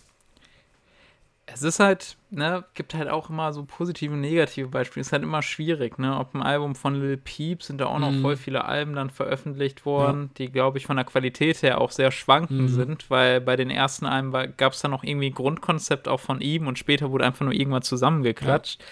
Aber zum Beispiel das Mac Miller-Album, was jetzt Anfang letzten Jahres rauskam. Circles? Das war Hammer. Ich meine, Circles ja. war es. Das war Hammer. Also, das war einfach ein geiles Album. das so, da kann man nichts. Album war ja auch zumindest, also ich habe mich da auch mal mit dem Album und dem Swimming war davor, glaube ich. Die geben ja auch so ein bisschen genau. so ein Konzept zueinander. Ähm, ja, ist halt auch natürlich die Frage, wie weit fortgeschritten das Album schon war und ob das posthum Klar. im Sinne von zehn Jahre später, oh, ich habe hier in einer, Schublade noch irgendeine Kassette gefunden, die habe ich jetzt mal digitalisiert und auf dem Album gepackt, oder ob das quasi ein durchdachtes Konzept aufgenommene Tracks und sowas sind, die noch zu Ende gemastert werden. So ist natürlich ein Riesenunterschied. man könnte jetzt auch die These überlegen, inwiefern vielleicht, weil dann ein Album posthuman ist, eher gehatet wird als nicht. Also ich möchte jetzt zum Beispiel bei einem Juice World, ich möchte ihm jetzt nicht nahe treten, aber da gab es ja auch das gleiche Beispiel mit Pop Smoke, wo auch ein posthumanes Album rauskam. Da habe ich aber auch weniger Vertrauen drin, dass die generell ein gutes Album gemacht hätten als Mac Miller so. Ja. Also vielleicht wird dann auch noch eher gesagt, ja, ähm, der ist ja voll kacke, ne? Posthuman wurden ja irgendwelche Tracks zusammengewürfelt, man, keine Ahnung, vielleicht wäre das heute ja, auch einfach so kacke gewesen, weil das halt eher Track-Künstler sind. Das stimmt. Aber ich weiß es nicht. Ich kam auf die These, weil ich habe letztens äh, ähnliches Beispiel, wie du auch gesagt hast, mit Chester Bennington. Da war, äh, wurde ein Track von Juice WRLD noch neu released. Mhm. Und zwar so den letzten Track, den er mit Video aufgenommen hat. Mhm. Äh, der ist ja auch schon eineinhalb Jahre tot oder was. Ja. Und äh, der Track war dann mit Young Thug, White Boy und hieß der Track. Und es war, also es war schön auch irgendwie zu sehen, einfach in den Kommentaren dann, wie alle abgegangen mhm. sind, nochmal ein nicht animiertes Juice World Video zu mhm. haben, sondern irgendwie die richtige Person dann zu sehen. Und oh, das war schon irgendwie, weiß nicht, habe ich mir, da ist mir dann irgendwie der Gedanke gekommen, okay, vielleicht wird auch sowas einfach overhated. So, man, ja. wenn man noch die Chance hat, wenn man wirklich Fan ist und die Chance hat, noch mehr Output irgendwie genießen zu können, so für einen Außenstehenden vielleicht echt kacke, das, für einen Fan vielleicht auch irgendwo befriedigend. Das denke ich auch, weil gerade unter Fans solche Sachen ja, also überhaupt das Typische von wegen, wie heißt der Spruch, ähm, ja, dass die Kunst eines Künstlers nach seinem Tod in der Regel mehr wert ist oder mehr wert geschätzt wird. Das ist ja so ein ganz altes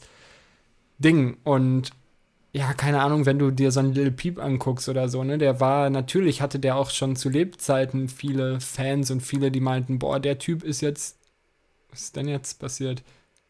Nix, okay.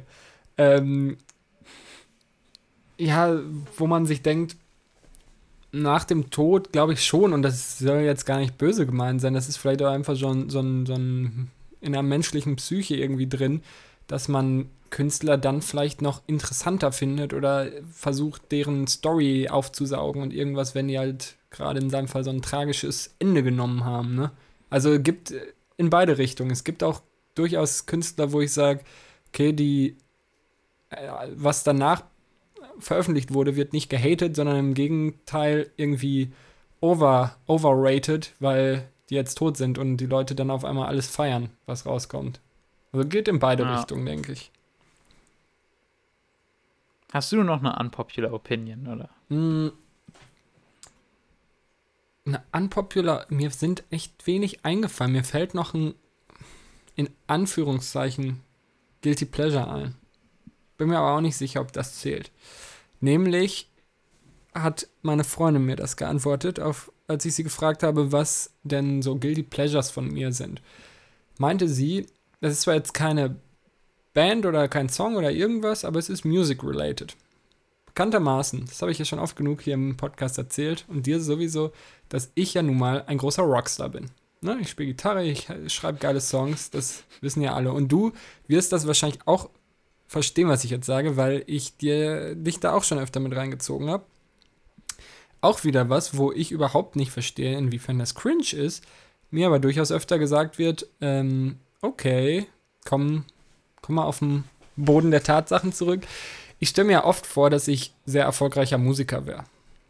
Und lebe vielleicht auch in so einer kleinen Parallelwelt. Zum Beispiel wird mir das als sehr merkwürdig angehaftet, dass ich mir oft, wenn ich nicht gut pennen kann, so wo andere Leute Schäfchen zählen oder irgendwas, ich mir vorstelle, ich stehe auf der Bühne und performe einfach meine geilen Tracks und bin einfach ein fucking Rockstar. Sie gelacht. ja, Come on. Ja. Was ist, also, ich stelle mir einfach vor, ich. Das ist irgendwie süß. Das ist irgendwie süß, Mann. Ja, das wurde mir auf jeden Fall dann geantwortet, dass das ja irgendwie ein bisschen cringe ist und guilty pleasure. Was zum Teil sehe ich es ein, auch so weit geht, gerade wenn ich alleine Auto fahre, das ist so was Typisches, wo das vorkommt. Ähm, gut, jetzt wird es mir doch unangenehm.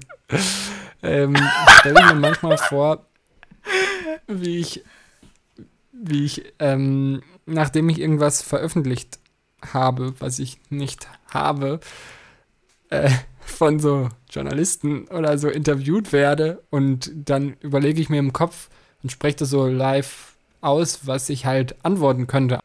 Dass ich dann gefragt werde, ja, also der und der Song, ähm, was drückt der denn aus? Der ist ja auch zu einer schwierigen Zeit äh, herausgekommen, bla bla bla. Und dann gebe ich mir halt selber fiktive Antworten darauf auf Songs, die ich nie geschrieben habe.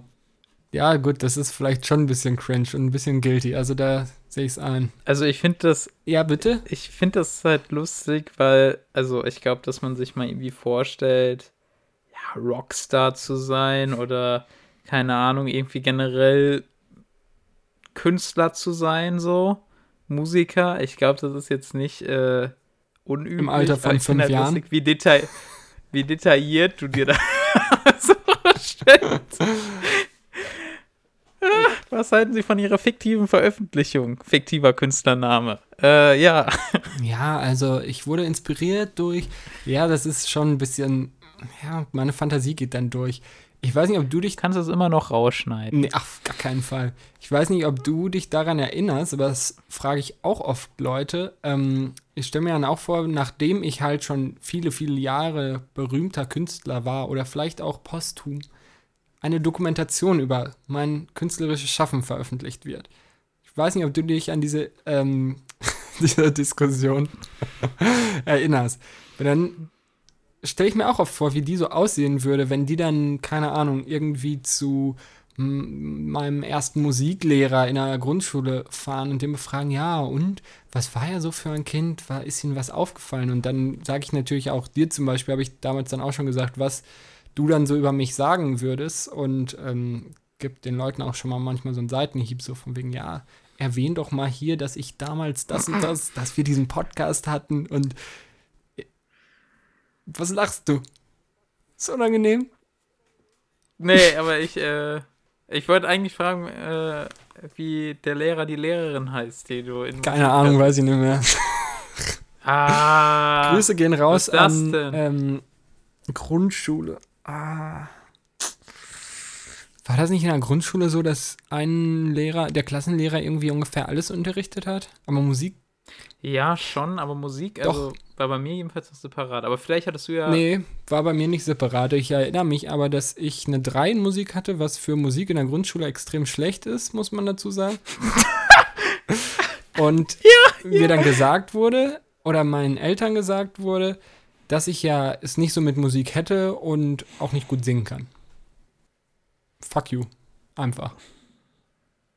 Arschloch.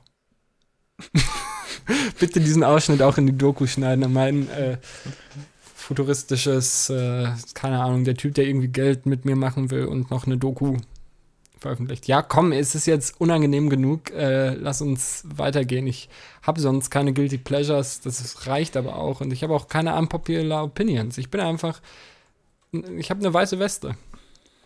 Das Einzige, was jetzt noch äh, eventuell äh, uns interessieren könnte, wäre nämlich, ob du eine Traummusik Kollabo irgendwie vorschweben hast. Das wurden wir ja auch gefragt. Von mir und, und jemand glaube, anderen? Oder? Nee, nee, das hast du ja schon längst bestimmt mal in deinen Gedanken ja, ja, gehabt, natürlich. aber. aber nee, ob du generell irgendwie äh, dir schon mal immer gedacht hast, boah, die beiden Künstler, Mann, die hätten mal zusammen was aufnehmen müssen. Die müssen mal was zusammen aufnehmen. Wenn der nicht gestorben wäre, wenn die nicht gestorben wäre, dann, wäre das so krass gewesen, die mal zusammen zu hören, die beiden Künstler, Künstlerinnen. Hast du da irgendwas? Ich habe da tatsächlich echt nicht äh, viel Cooles, aber vielleicht hast du was. Ich muss dazu sagen, ich weiß nicht, wie es, also eigentlich Hip-Hop, Rap, was auch immer, zeichnet sich ja durchaus auch dadurch aus, dass es da sehr viele Kollaborationen, Feature und sowas gibt. Im Rock ist das ja durchaus geringer, aber trotzdem viele, die ich cool finde, wo ich denke, ja, ey, das wäre mega passend, wenn die mal was zusammen machen würden, haben das dann zum Teil auch schon gemacht. Hättest du zum Beispiel irgendwas, wo du sagen würdest, boah, Nirvana würde ich mal so gerne mit Künstler, Künstlerin, Band X hören? Schwierig, habe ich auch dran gedacht, aber dann dachte ich mir, ja, Nirvana ist halt auch einfach so ein in sich schlüssiges Dingen so. Ich weiß nicht, wie gut da so äußere Einflüsse irgendwie mit funktionieren würden. Also, klar würde mich das mega interessieren, aber gerade bei so Rockbands, die irgendwie für einen bestimmten Sound stehen, wenn dann Feature zukommt, entweder ist das ja dann meistens jemand, der sehr ähnliche Musik macht, der aus einer ähnlichen Szene kommt, der sehr dazu passt, oder eben andererseits jemand, der, wo man denkt, oh shit, wo kommt das denn jetzt auf einmal her? Das ist ja unerwartet und da dann eher so was Experimentelles raus wird. Das stimmt natürlich. Also aktuell, wenn ich jetzt zum Beispiel überlege, ähm, keine Ahnung, ich weiß nicht, ob du davon mitgekriegt hast, aber Bring Me, Bring Me the Horizon haben ja zum Beispiel mit Youngblood was zusammen released. War in der Vorstellung auch irgendwie cooler als in der Realität. Ja, ich muss auch, leider, das wird dir gar nicht gefallen. Ähm, ich finde Youngblood echt nicht cool. Ich habe dir ja, ich weiß nicht, ob du, du, dich daran noch erinnern kannst. Ich hatte die ja damals richtig früh gedickt. Jo. Da hatten die ihre erste Das ist ein EP R übrigens. Raus. Man merkt, du bist voll im Thema drin. Das ist ein Typ. Ich hätte, ich habe gedacht, Youngblood steht für eine Band. Hm, ich also ist nicht nur er alleine, deswegen die Band Youngblood. Ich bin mir ziemlich sicher, dass äh, er vielleicht eine, nee, Youngblood, Englisch, eigentlich Dominic Richard Harrison ist ein britischer okay. Musiker. Okay, dann habe ich von ihm äh, die erste EP gehört und die fand ich richtig geil, aber die ging halt noch in eine ganz andere Richtung so. Ja. Die war, das war so. Mhm.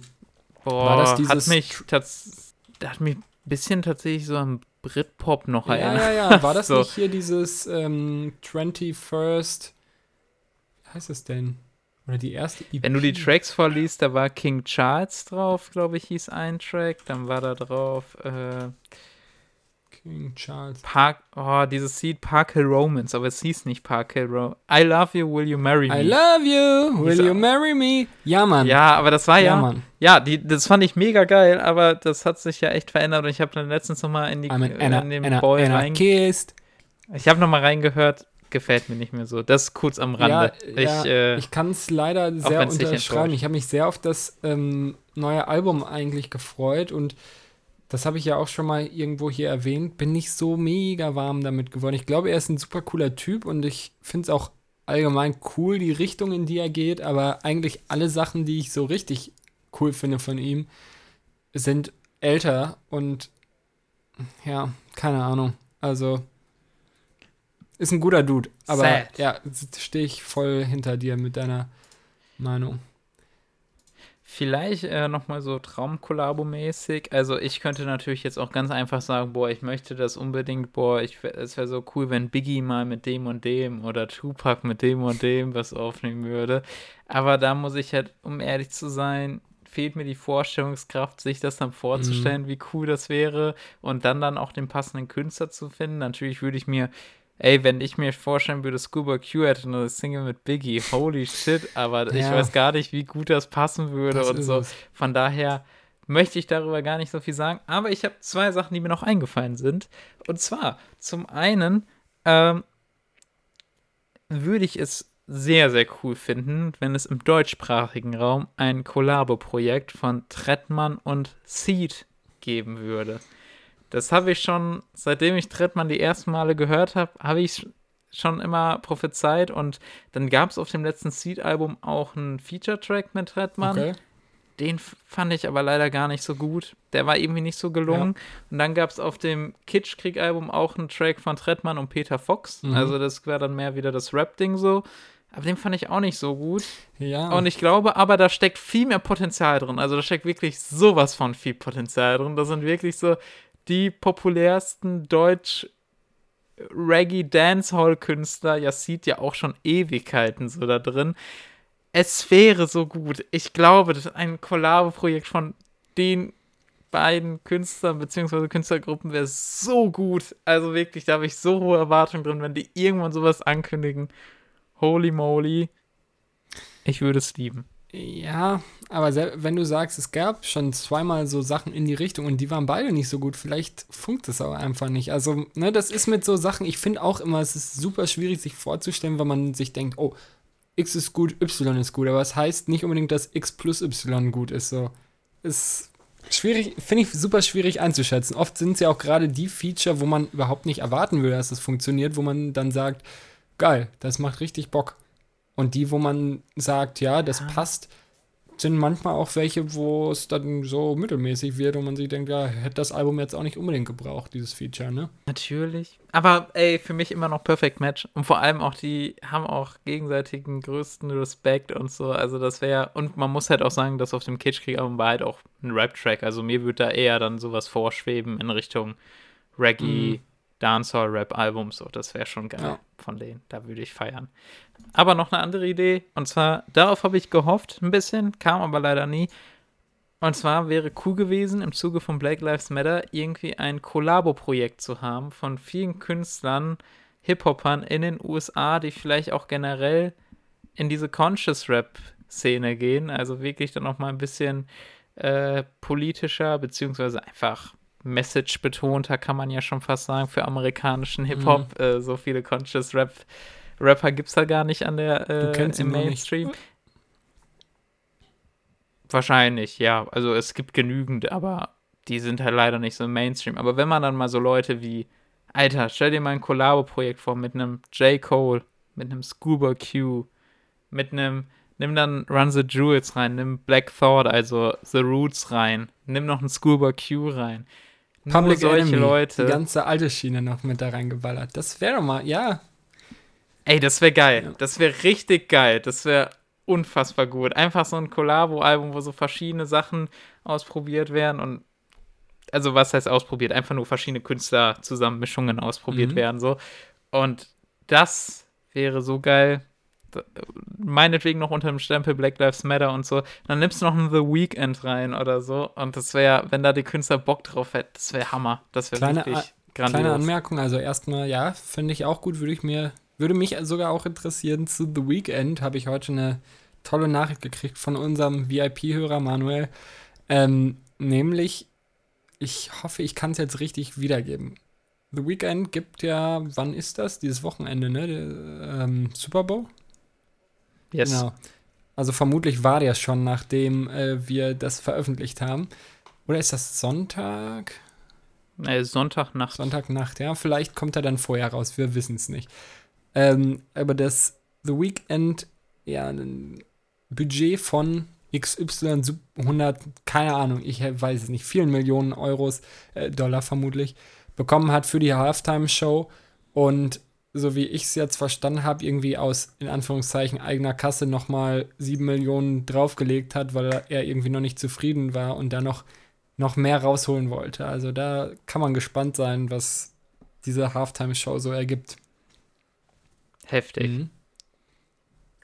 I'm, äh, ich bin überrascht. Das wird mein erstes äh, Football-Match, was ich mir diese Season anschaue. Ich bin sonst nicht dazu gekommen. Die äh, Zeiten haben mich schon sehr genervt dieses Jahr. Ja, das ist ja auch, also ich bin überhaupt kein, nicht im Thema, aber da muss man ja schon echt äh, Die Hard-Fan sein, um das auf sich zu nehmen. Oder halt irgendwie kein restliches Leben. Das ist natürlich auch eine Möglichkeit.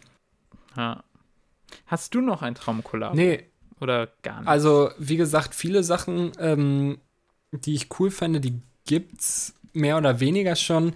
Oft sind das dann aber nicht unbedingt äh, die Sachen in, in, wie soll ich sagen, in, in Album- oder in Singleform gepresst worden, sondern ich denke da zum Beispiel an die, boah, jetzt darf ich nichts Falsches sagen, Revival Tour, heißt es so? Ich glaube Revival, wo viele, von denen ich eigentlich alle nach und nach für mich entdeckt habe, ähm, so amerikanische Folk-Punk, was so in die Richtung geht, Künstler zusammen getourt sind. Beispielsweise kennst du auch Frank Turner war dabei, äh, hier Brian Fallon von Gaslight Anthem, die gute Laura Jane Grace von Against Me. Solche Leute, die halt alle in eine, oder Chuck Reagan nice. von Hot Water Music, ähm, Leute, die eigentlich sehr ähnliche oder Musik machen, die in eine ähnliche Richtung geht und die halt mehrere Jahre in Folge dann irgendwie so eine kleine Kneipentour da gefühlt veranstaltet haben. Super gut. Und da gibt es halt auch oft Live-Aufnahmen, wo die zusammen dann irgendwie irgendwelche Songs performt haben, aber gar nicht so viele Sachen, die dann wirklich auch in Albumform gepresst wurden. Also das wäre noch eine Sache, das äh, könnte ich mir sehr gut vorstellen, aber sonst, wie gesagt, finde ich sehr schwierig einzuschätzen, was funktionieren würde und was nicht. Und eigentlich ist es auch immer schöner, sich da überraschen zu lassen, wenn auf einmal so, eine, so ein Feature ansteht, womit man überhaupt nicht gerechnet hat, was sehr gut funktioniert. Meine Meinung. Das war ein schönes Schlusswort. Apropos überraschen lassen, ihr dürft euch auch überraschen lassen, wann ihr diese Folge dann schlussendlich hört. Ähm, wir schätzen mal Sonntag, Montag, Dienstag, irgendwie so. Auf jeden Fall sehr wichtig, ähm, auch das am Ende der Folge zu erwähnen, wann die Leute sie hören, weil die das ja an dem Tag dann auch nicht gemerkt haben. Ich wollte mich in Überleitungen probieren, weißt du, aber sofort wieder der Ansatz runtergemacht. Aber Leute, ich hoffe, es hat euch äh, Spaß gemacht. Uns jedenfalls schon. Ähm, wir hören uns dann bald wieder mit unserer Jubiläumsfolge, mit der zehnten Folge. Man könnte meinen, wir meinen mit Jubiläumsfolge die hundertste Folge. Nein, es ist nur die zehnte, keine Sorge. Es wird nichts Besonderes vorbereitet, vermutlich. Du. Vielleicht backe ich einen Kuchen für dich oder so und lass dir den dann schicken und dann ist der schlecht, wenn er ankommt. Und dann hast du live im Podcast Durchfall. Das wäre doch mal was. Das wäre wirklich absurd. Ja. Leute, macht's gut. Äh, wir hören uns. Wir hören voneinander. In der Folge. Adios. Bis dann. Auf Wiedersehen. Äh, folgt unserer Playlist. Folgt uns auf Spotify, Apple Podcast, Google Podcast, Podcast Podcast, Oxfast. Äh, tschüss. GODG's Gang. Tonalausfall. Tonalausfall. Sprechgesang mit gutem Beat, Gitarrenriffs und Schreimusik.